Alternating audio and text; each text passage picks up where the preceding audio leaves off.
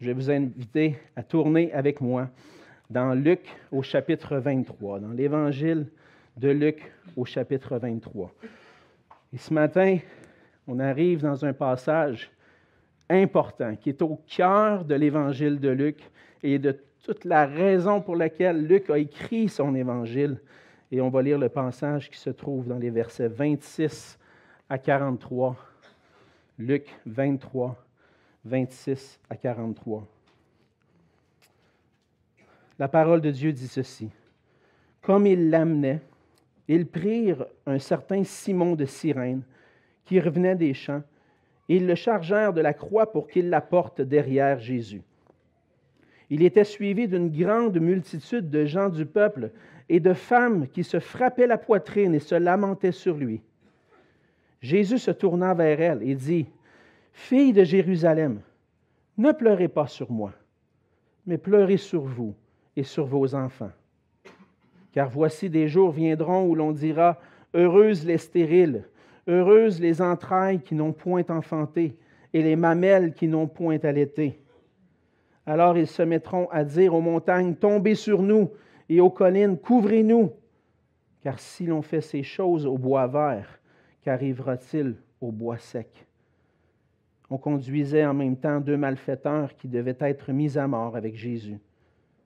Lorsqu'ils furent arrivés au lieu appelé Crâne, ils le crucifièrent là, ainsi que les deux malfaiteurs, l'un à droite et l'autre à gauche. Jésus dit, Père, pardonne-leur, car ils ne savent ce qu'ils font. Ils se partagèrent ses vêtements en tirant au sort. Le peuple se tenait là et regardait. Les magistrats se moquaient de Jésus, disant, il a sauvé les autres, qu'il se sauve lui-même s'il est le Christ, l'élu de Dieu. Les soldats aussi se moquaient de lui, s'approchant et lui présentant du vinaigre. Ils disaient, Si tu es le roi des Juifs, sauve-toi toi-même. Il y avait au-dessus de lui cette inscription, Celui-ci est le roi des Juifs. L'un des malfaiteurs crucifiés l'injuriait, disant, N'es-tu pas le Christ? Sauve-toi toi-même et sauve-nous. Mais l'autre le reprenait et disait, Ne crains-tu pas Dieu, toi qui subis la même condamnation? Pour nous, c'est justice, car nous recevons ce qu'ont mérité nos crimes, mais celui-ci n'a rien fait de mal. Et il dit à Jésus, Souviens-toi de moi quand tu viendras dans ton règne. Jésus lui répondit, Je te le dis en vérité, aujourd'hui, tu seras avec moi dans le paradis. On va se courber dans un mot de prière.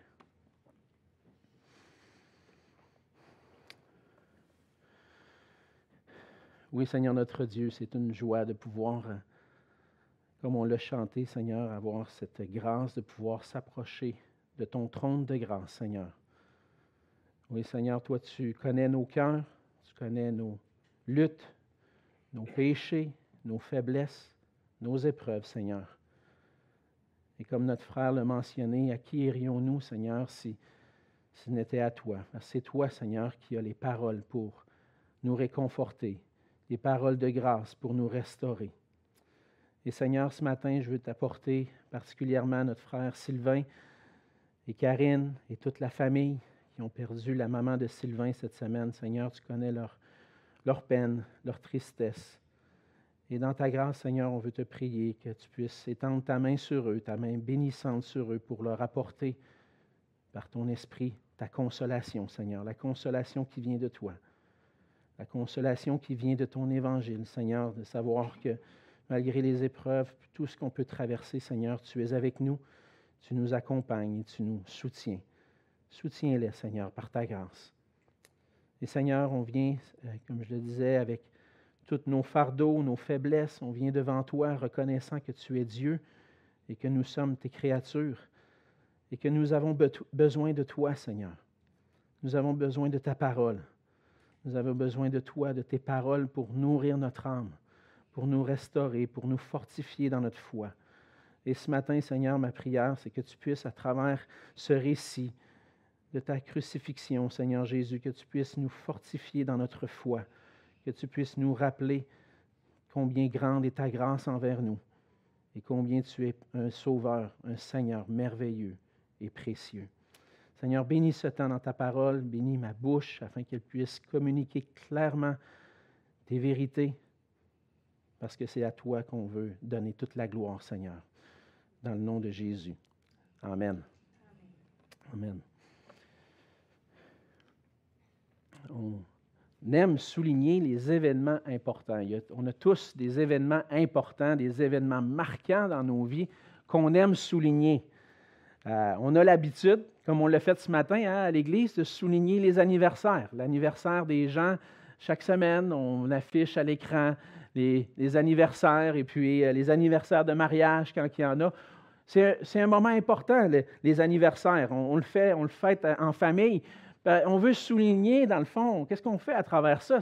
On veut, on veut souligner, rendre grâce à Dieu pour les gens que le Seigneur nous donne pour les, frères et sœurs, les, gens, les amis, les enfants, les épouses. Euh, on, veut bénir le Seigneur parce qu'il nous a donné ces gens-là qui nous aident à marcher, à avancer dans la vie. Et on célèbre les anniversaires de naissance pour souligner que les personnes sont importantes pour nous, qu'on rend grâce à Dieu pour eux. Et en même temps, les anniversaires de mariage aussi, parce que c'est un moment important. On veut souligner l'union, l'alliance, la beauté de l'Évangile qui resplendit dans le mariage. Il y a d'autres événements qui sont importants. Notre calendrier, tout notre calendrier euh, au Canada, au Québec, est marqué par des journées qu'on veut souligner. Euh, en politique, on veut souligner le 1er juillet.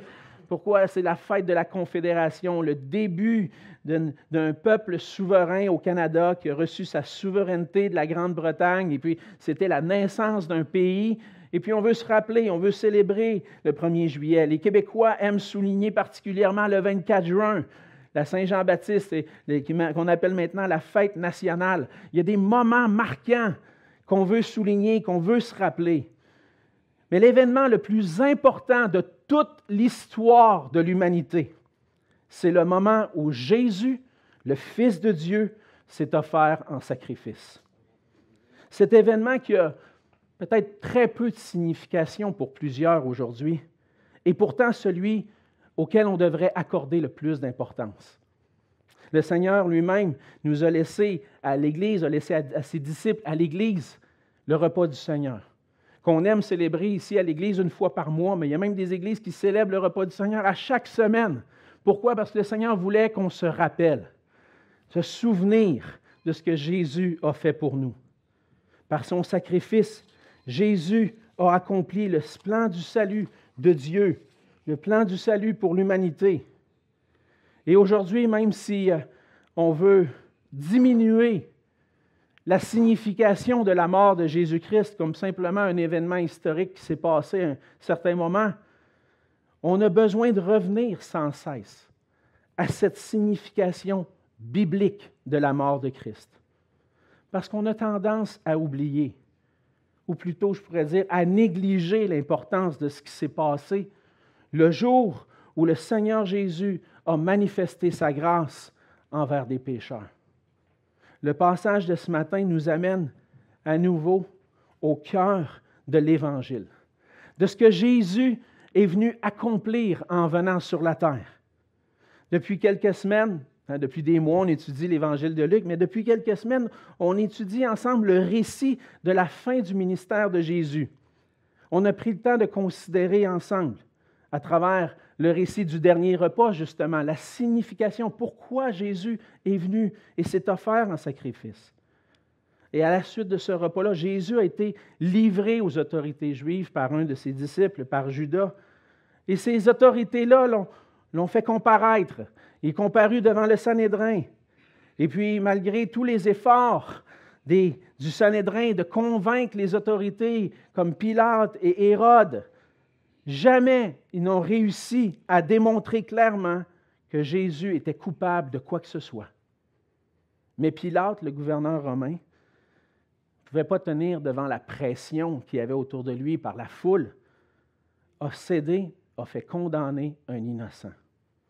Et dans le passage de ce matin et dans la suite, on va voir les événements qui vont entourer le châtiment ultime que Jésus a subi. On va voir combien ces événements-là démontrent l'importance de ce qui a été accompli par Jésus le jour où il a été crucifié. Et en considérant ce passage, on va voir ensemble ce matin que Jésus est le roi crucifié qui accorde la grâce aux pécheurs repentants. Premièrement, on voit dans les versets 26 à 31 que Jésus est le roi condamné et livré à la mort, qui annonce un jugement terrible. C'est un passage, entre autres, dans les versets 26 à 31 qu'on retrouve particulièrement dans Luc, qu'on ne trouve pas dans les autres évangiles et qu'on découvre que, encore une fois, des particularités de Luc sur lesquelles j'ai eu l'occasion de, m'arrêter ce matin euh, et pendant la semaine, d'étudier qu'est-ce qui s'est passé à ce moment-là. On voit que Pilate a prononcé sa sentence finale. Jésus est amené pour être livré à la mort. Et en ce temps-là, ceux qui étaient livrés à la mort par crucifixion devaient eux-mêmes porter le poteau de bois sur lequel ils allaient être crucifiés. Mais on voit que à travers tout le récit que la journée a été longue pour Jésus. Il a passé la soirée avec ses disciples.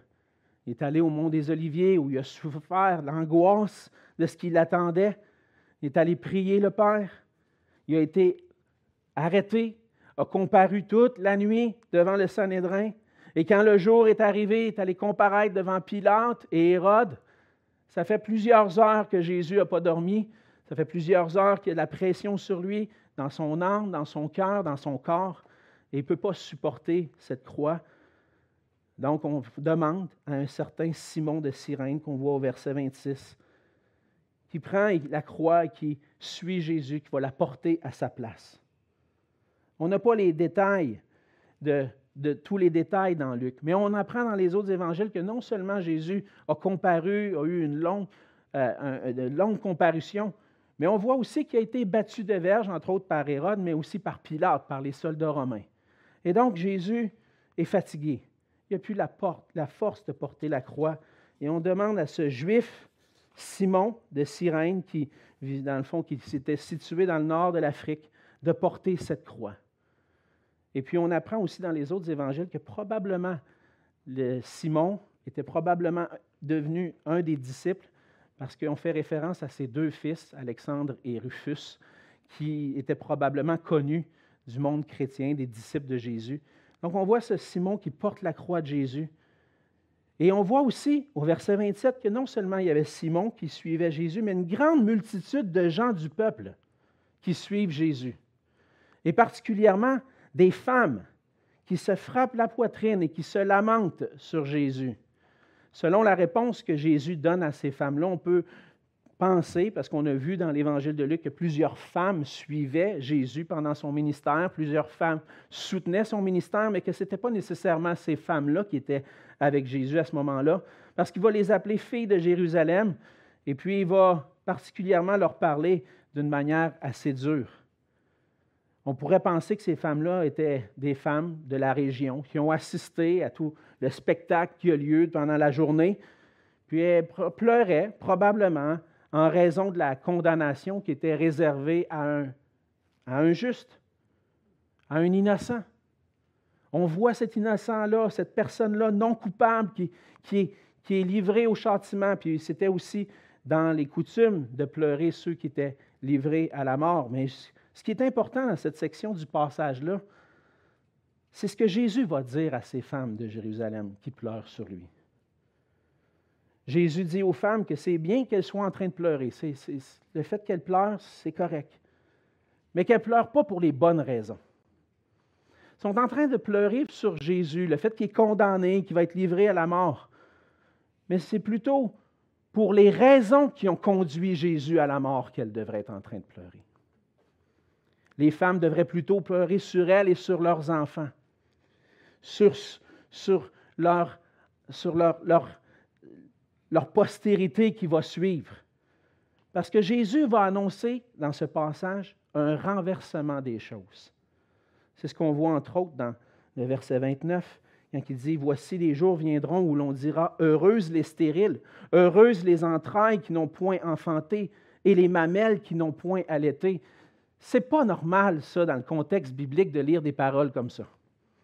Parce que dans tout l'ensemble des Écritures, on voit que la postérité, d'avoir des enfants, pour une femme d'avoir des enfants, c'est une bénédiction. C'est une bénédiction de la part de Dieu.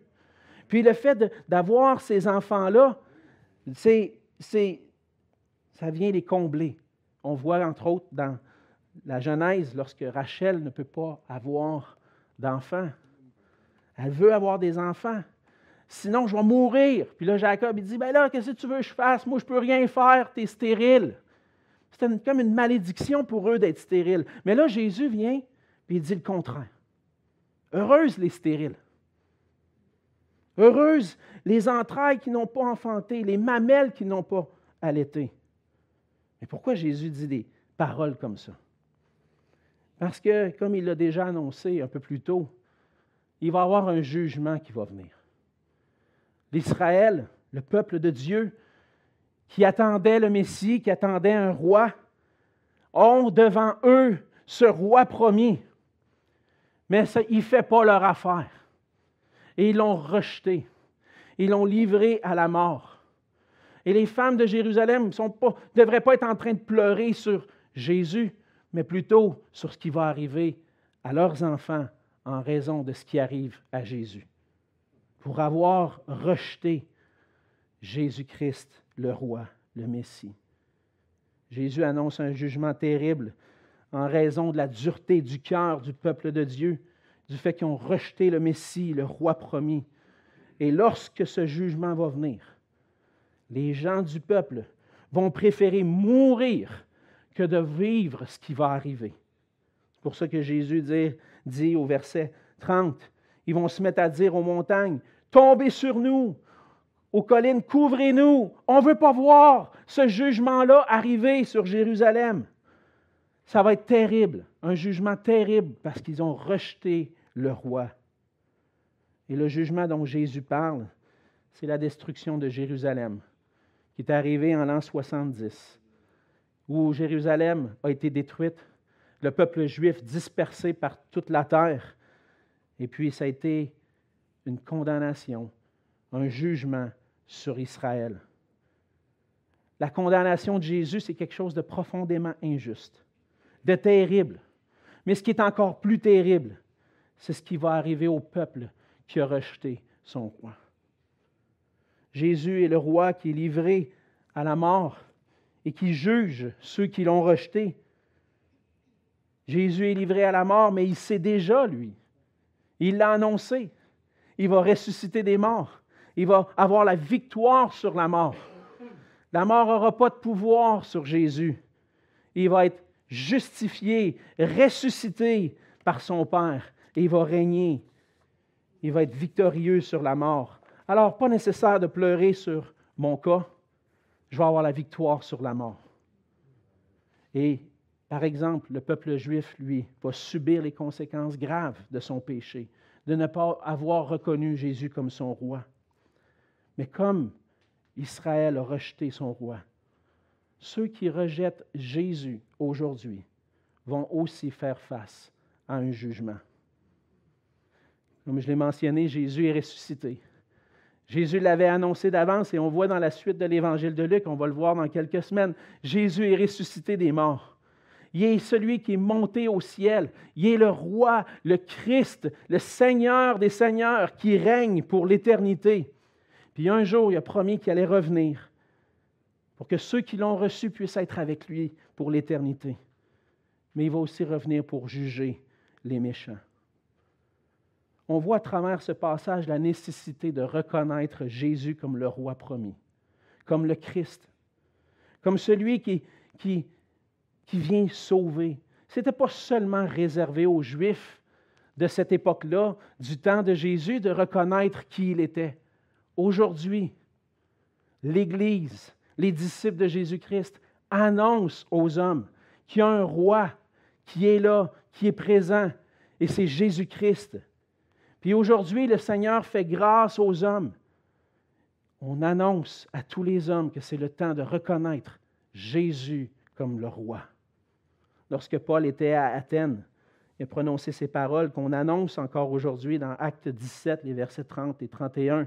Dieu, sans tenir compte des temps d'ignorance, annonce maintenant à tous les hommes, en tout lieu, qu'ils ont à se repentir, parce qu'il a fixé un jour où il jugera le monde selon sa justice, par l'homme qu'il a désigné, ce dont il a donné à tous une preuve certaine en le ressuscitant des morts. Ce n'est pas seulement aux Juifs de l'époque de Jésus de reconnaître qui est Jésus, c'est à nous aujourd'hui. Aujourd'hui, c'est le temps de reconnaître Jésus comme le Christ, comme celui qui est venu, mais pas juste comme un moment dans l'histoire où, euh, ah oui, un certain Jésus qui un jour est venu, qui a été crucifié, puis que finalement, son, son projet n'a pas trop fonctionné finalement, parce qu'on ne croit pas à sa résurrection non plus. Non, le projet de Jésus a fonctionné. Il est venu sauver, chercher, sauver ce qui était perdu. Il est ressuscité des morts. Il est le roi promis. Et il veut qu'on soit sauvé en se tournant vers lui. Pour qu'on puisse être sauvé du jugement qui nous attend, qui attend tous les hommes qui ne se seront pas confiés en Jésus-Christ. On voit dans la suite du passage que Jésus devient le roi crucifié, qui accepte les souffrances jusqu'à la mort. C'est ce qu'on voit entre autres dans les versets 32 à 38. Dans la suite du passage, on voit que deux autres sont condamnés avec Jésus. Euh, ces deux autres hommes-là, ces deux malfaiteurs, comme le dit Luc au verset 32, on pourrait dire des criminels, des gens qui ont commis des crimes, qui méritent la mort. Et puis ces deux hommes-là sont conduits avec Jésus et ils arrivent au lieu qu'il est mentionné dans le passage, appelé crâne. Le mot crâne, euh, et c'est le mot grec pour, cet endroit-là, mais en, en araméen, c'est le nom Golgotha. Puis en latin, Calvaria, le calvaire. Et donc, le mot crâne, c'est Golgotha. C'est le mont où Jésus a été crucifié, le mont qu'on appelle souvent dans nos églises le mont du calvaire. On appelait cet endroit-là le crâne parce que fort probablement, ce n'est pas hors de tout doute, là, mais quand même, fort probablement, la forme de cet endroit-là faisait penser à un crâne. Et puis, il était sur cette montagne-là, il était euh, mis au nombre des malfaiteurs. Et on voit au verset 33 qu'ils le crucifièrent là, ainsi que les deux malfaiteurs, l'un à droite et l'autre à gauche. Euh, L'évangile de Luc ne donne pas beaucoup de détails sur la crucifixion elle-même. La crucifixion, c'était une peine capitale chez les Romains. C'est l'histoire qui nous apprend davantage, puis même dans les évangiles, on voit certains détails, mais l'histoire nous apprend que dans cette forme de, de peine capitale, on crucifiait en mettant dans les mains, dans les poignets, on mettait des clous qu'on attachait au bois qui était porté, on l'attachait les mains, les bras, et puis finalement, une fois que le bois était monté sur ce qu'il soutenait, on allait attacher les pieds, parfois même planter des clous dans les pieds. C'était le pire supplice qu'on pouvait faire subir à un être humain, la pire torture.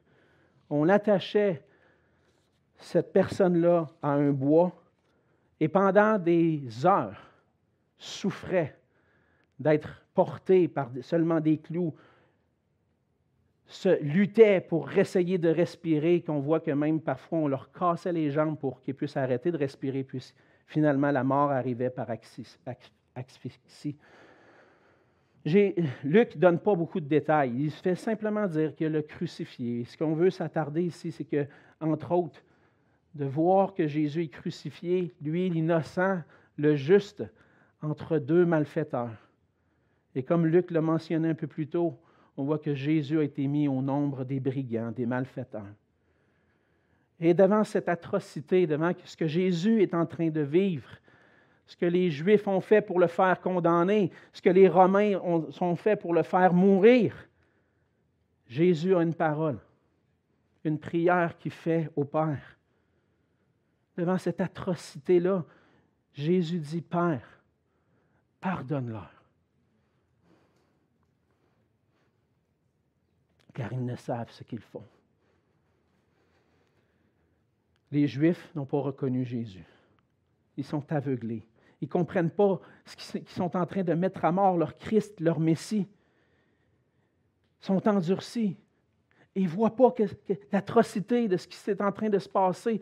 Puis malgré le mal que ses ennemis lui font, Jésus dit, pardonne-leur.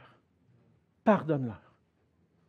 Jésus manifeste sa grâce envers ceux qui le crucifient, envers ceux qui sont là et qui lui veulent le mal. Jésus leur dit, Jésus dit au Père, pardonne-leur.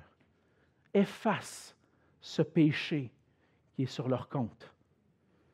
C'est le désir de Jésus de voir que ceux qui l'ont crucifié puissent être pardonnés, puissent recevoir la grâce de Dieu parce qu'ils sont aveuglés, n'ont pas saisi. On voit dans la suite que certains ont persécuté des chrétiens. L'apôtre Paul a persécuté l'Église. Et puis à travers ces persécutions qui faisaient mourir des chrétiens, qui annonçaient l'évangile de Jésus, Jésus va dire à Paul, pourquoi tu me persécutes? Pourquoi tu me persécutes? Puis cette grâce-là que Dieu fait, que le Seigneur fait à Paul de le, de le voir, d'autres vont le vivre aussi dans la suite. Certains étaient aveuglés, mais certains ont eu les yeux ouverts pour reconnaître, non, véritablement, Jésus était le Fils de Dieu. On voit dans la suite que Jésus est en train d'accomplir les prophéties, de toutes les prophéties qui étaient écrites à son sujet. Euh, dans l'Ancien Testament, au verset 34, on voit dans la suite qu'ils vont se partager ses vêtements en tirant au sort ses vêtements. Il fait allusion au psaume 22, chapitre 19, lorsque le roi parle de ses ennemis. Il dit, il se partage mes vêtements, il tire au sort ma tunique. On voit que Jésus est là devant, le, devant tous, devant le peuple, dévêtu, crucifié sur un bois, lui, l'innocent, crucifié au milieu des criminels. Et lorsqu'on continue dans la, dans, la, dans la scène qui se passe, on voit encore plus l'endurcissement du cœur des gens qui sont en train de le crucifier.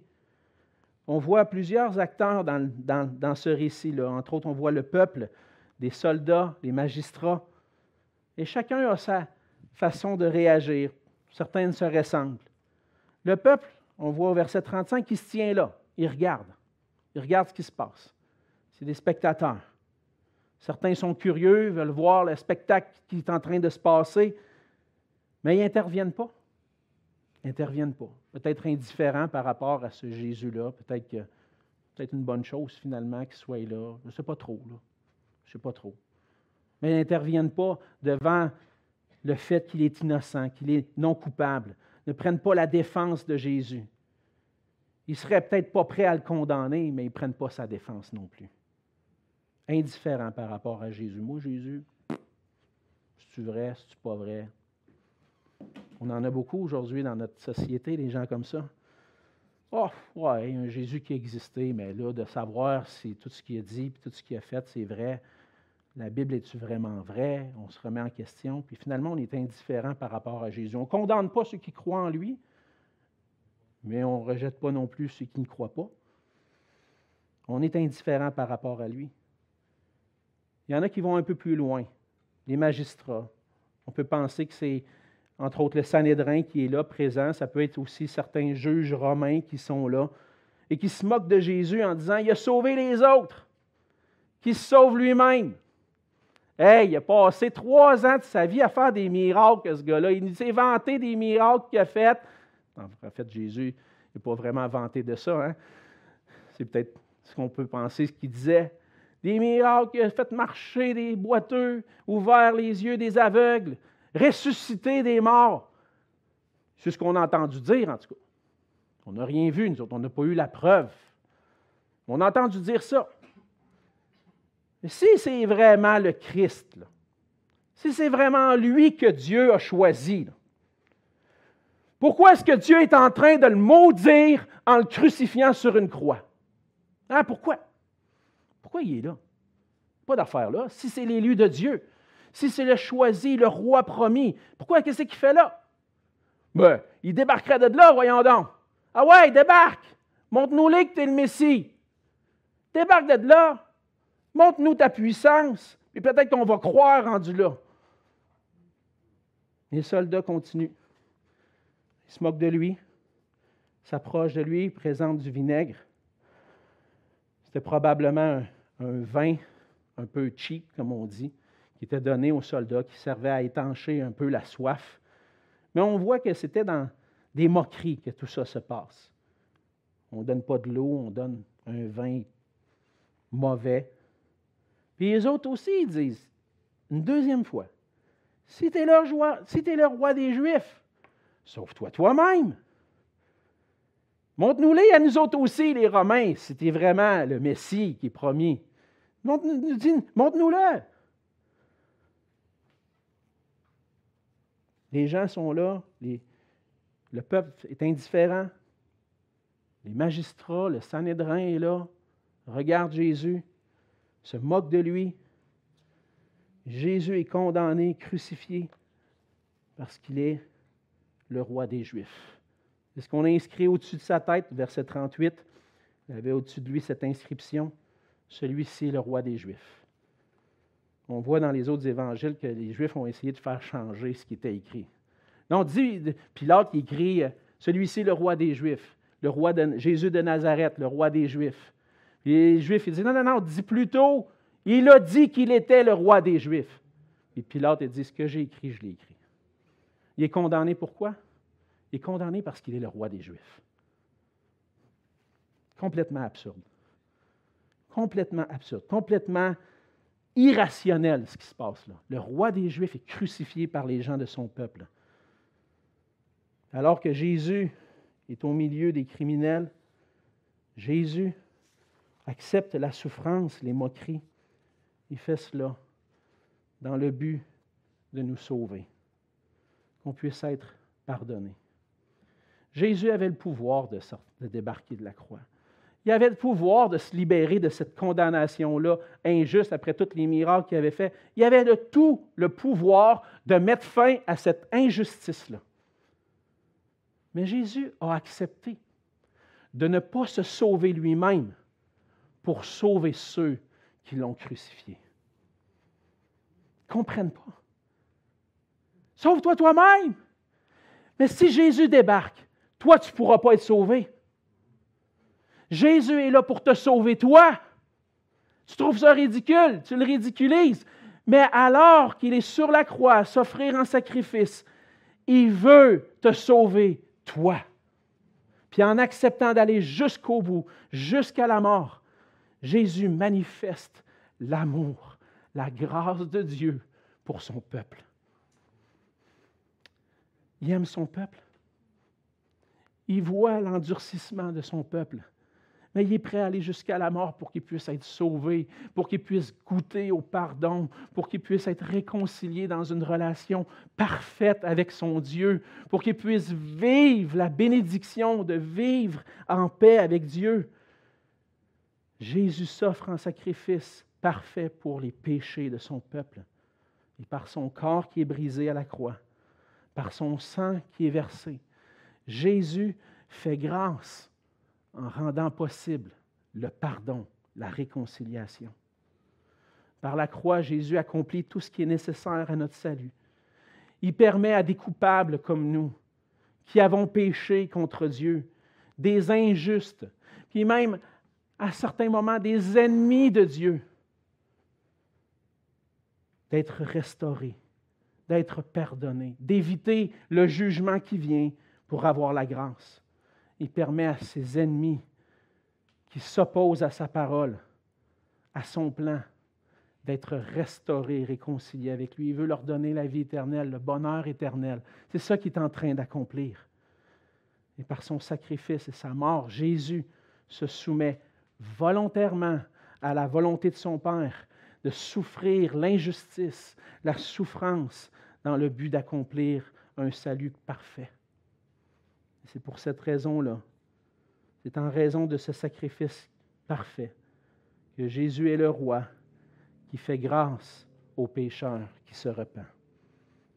Et là, dans cette scène, on voit la beauté de la grâce de Dieu manifestée dans les versets 39 à 43. Jésus est sur la croix et On a vu que les magistrats, les soldats le ridiculisent, mais non seulement eux, un des malfaiteurs crucifiés avec lui se met de la partie à dire les mêmes choses. La même chose. À nouveau, de remettre en question qui est vraiment le Christ. Et encore une fois, on entend les paroles. N'es-tu pas le Christ? Sauve-toi toi-même, puis sauve-nous. Si tu pouvais, si tu es le Christ, tu nous débarquerais de là. Et cet homme-là, on voit à travers l'intervention de l'autre, qui est comme un peu repris dans ce qu'il est en train de dire. L'autre intervient dans la discussion au verset 40.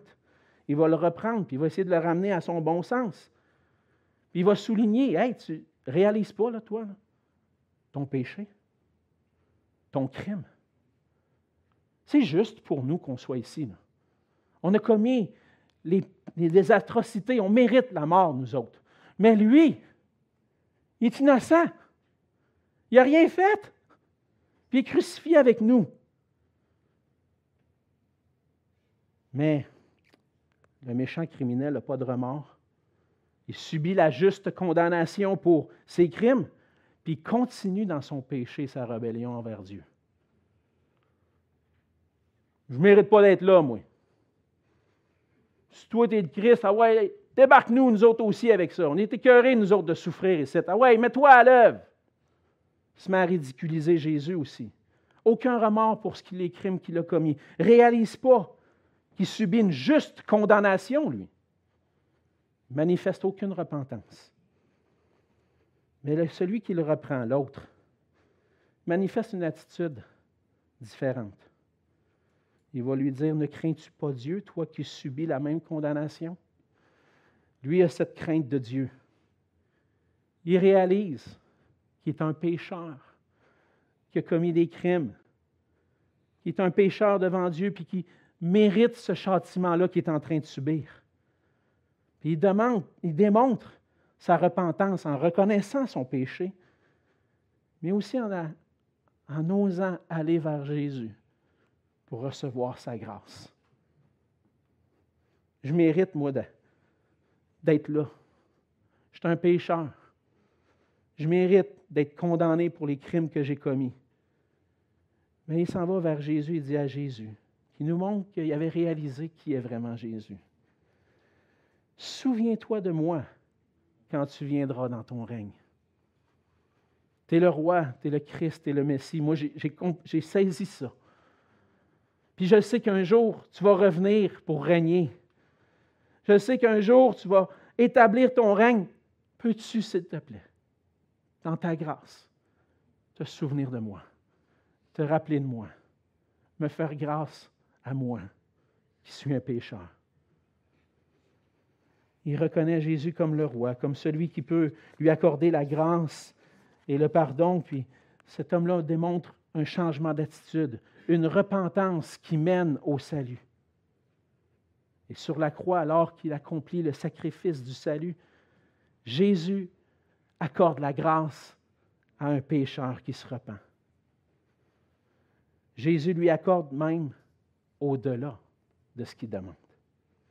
C'était dans la croyance des Juifs qui allait avoir, la plupart des Juifs, entre autres, en, fait, parce que ce n'est pas tous les Juifs, tous les Juifs qui croyaient à la résurrection. Mais en général, on croyait qu'un jour, on allait mourir, qu'il y aurait une résurrection, qu'il allait avoir une vie qui allait suivre cette vie-là. Puis on vivait dans l'espérance de ressusciter un jour, puis de pouvoir être dans la vivre pour toujours avec Dieu, dans une relation avec Dieu il y avait cette idée-là de dire, ça va venir un jour. Quand Jésus va revenir dans son règne, là, je vais ressusciter, puis je vais pouvoir faire partie de son royaume.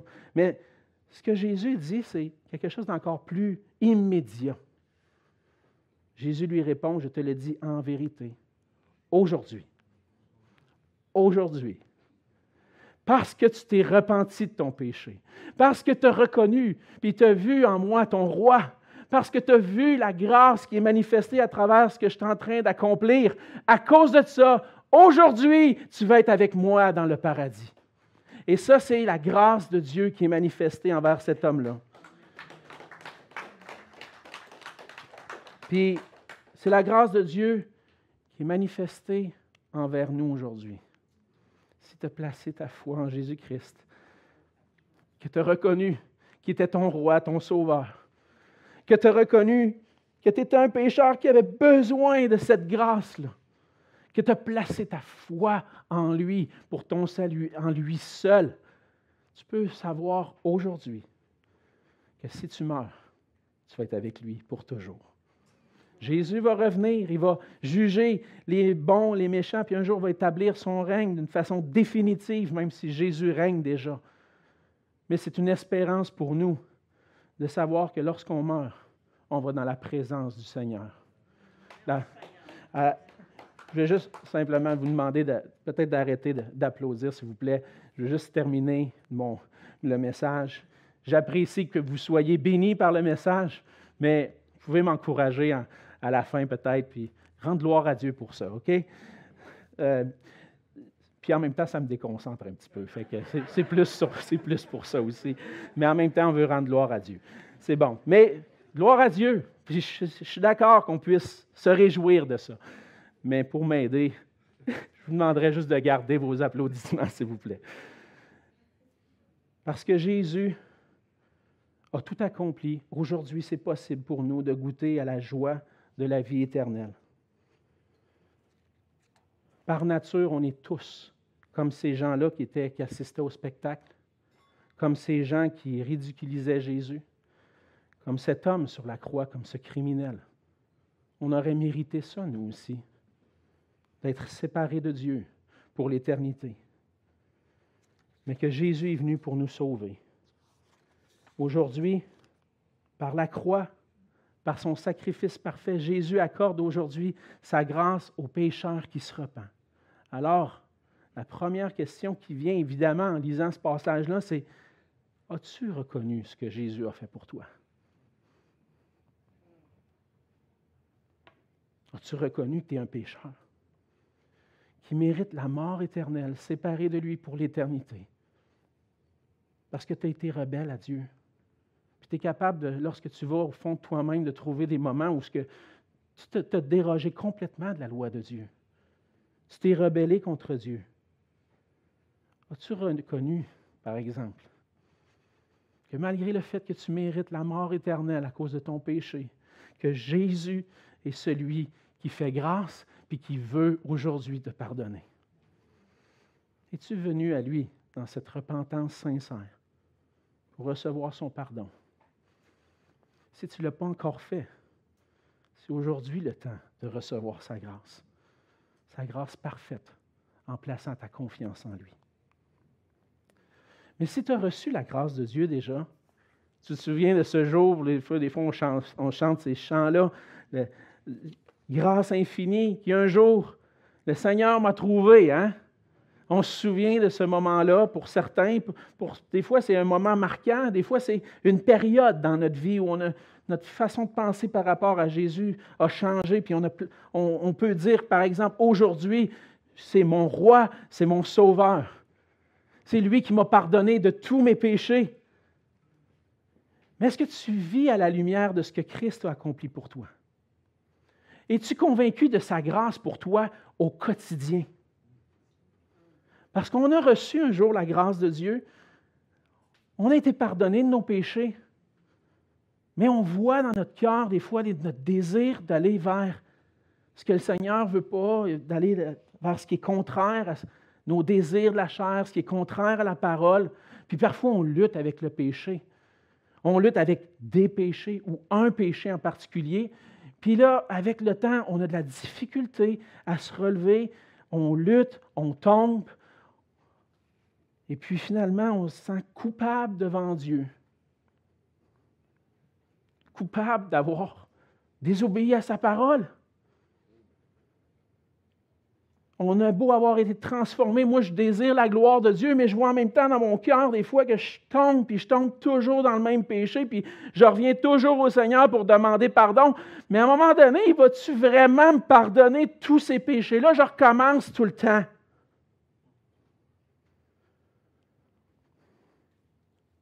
L'œuvre de la croix est suffisante non seulement pour pardonner tous nos péchés passés, mais tous nos péchés présents et futurs. de sorte qu'aujourd'hui, oh, j'ai le droit, je peux être libéré du fardeau de la condamnation qui repose sur mes épaules. Parce qu'il n'y a aucune condamnation pour ceux qui sont en Jésus-Christ. Une fois que j'ai saisi par la foi que le Seigneur m'a converti, a changé mon cœur pour recevoir sa grâce, maintenant, Dieu est à 100% pour moi. Et il n'y a rien que je pourrais faire qui va m'enlever sa grâce. Et rien que je pourrais faire pour la mériter plus, parce que Dieu est 100% pour moi. Mais ça va arriver, on va pécher. Puis le Seigneur va nous amener à des endroits, des fois, où on va reconnaître notre péché, puis on va dire, Seigneur, j'ai encore tombé. Puis il va permettre qu'on vienne avec une repentance sincère, malgré le fait qu'il sait déjà qu'on va peut-être retomber. Mais le Seigneur est toujours là, les bras ouverts, à nous accorder, à nous, pour nous accorder sa grâce. Puis aujourd'hui, on peut arrêter de vivre avec le fardeau de la culpabilité. On peut être attristé par notre péché, mais sans culpabilité. Seigneur, j'ai manqué. Je veux venir à toi constamment parce que tu es la source du pardon. Je veux goûter ce pardon-là, non seulement juste une fois lorsque je viens à toi, mais au quotidien, parce que cette grâce-là nous est accordée. Frères et sœurs, on peut continuer de vivre par la foi dans la grâce toute suffisante de Christ, cette grâce qui a été acquise pour nous à la croix. Parce qu'encore aujourd'hui, Jésus accorde le pardon aux pécheurs qui se repent. Prions ensemble. Seigneur notre Dieu, merci pour ta grâce envers nous. Merci, Père éternel, d'avoir accepté un jour de poser tes regards sur nous, sur notre misère, sur, nos péchés, Seigneur. Puis, alors que tu aurais pu détourner le, le regard, c'est ce que tu as fait en voyant Jésus à la croix porter les péchés, Seigneur, tu as plutôt posé tes regards de miséricorde et de compassion sur ton peuple sur nous, Seigneur. Et tu as envoyé ton Fils qui est mort à la croix pour nos péchés. Merci, Seigneur Jésus, d'avoir accepté de laisser dans ton ciel le trône, la couronne que tu possédais déjà, pour prendre une forme humaine, vivre une vie parfaite et aller jusqu'à la croix pour que je puisse être sauvé, pardonné de mes péchés. Seigneur Jésus, merci d'avoir accepté de subir ces souffrances jusqu'à la fin, jusqu'à la mort. Merci d'avoir accepté d'être obéissant à ton Père. merci Seigneur Jésus parce que tu es ressuscité maintenant. Tu es notre roi qui règne. Et nous voulons te reconnaître comme notre roi. Aide-nous, Seigneur, chaque jour à se rappeler cette grâce merveilleuse que tu as accomplie pour nous. Aide-nous à garder les yeux fixés sur toi, à ne pas nous détourner de toi, à marcher pour toi. Mais que lorsqu'on tombe, Seigneur, qu'on puisse revenir à toi avec un cœur repentant et trouver grâce auprès de toi. Seigneur, tu connais nos cœurs, tu connais nos, pensées. Ça peut arriver parfois qu'on agit contraire à ta parole. Mais Seigneur, merci pour ta grâce parce que tu nous accueilles dans ta présence et qu'il n'y a rien que je pourrais faire qui pourrait me faire mériter plus ta grâce. Rien que je ferais qui me l'enlèverait parce que ton amour dure à toujours. Ta compassion dure éternellement vers ceux qui te craignent. Merci Seigneur pour ton amour et ta grâce. On veut te célébrer, te chanter, te louer, parce que toi seul nous suffit. C'est dans le nom précieux de Jésus qu'on te prie.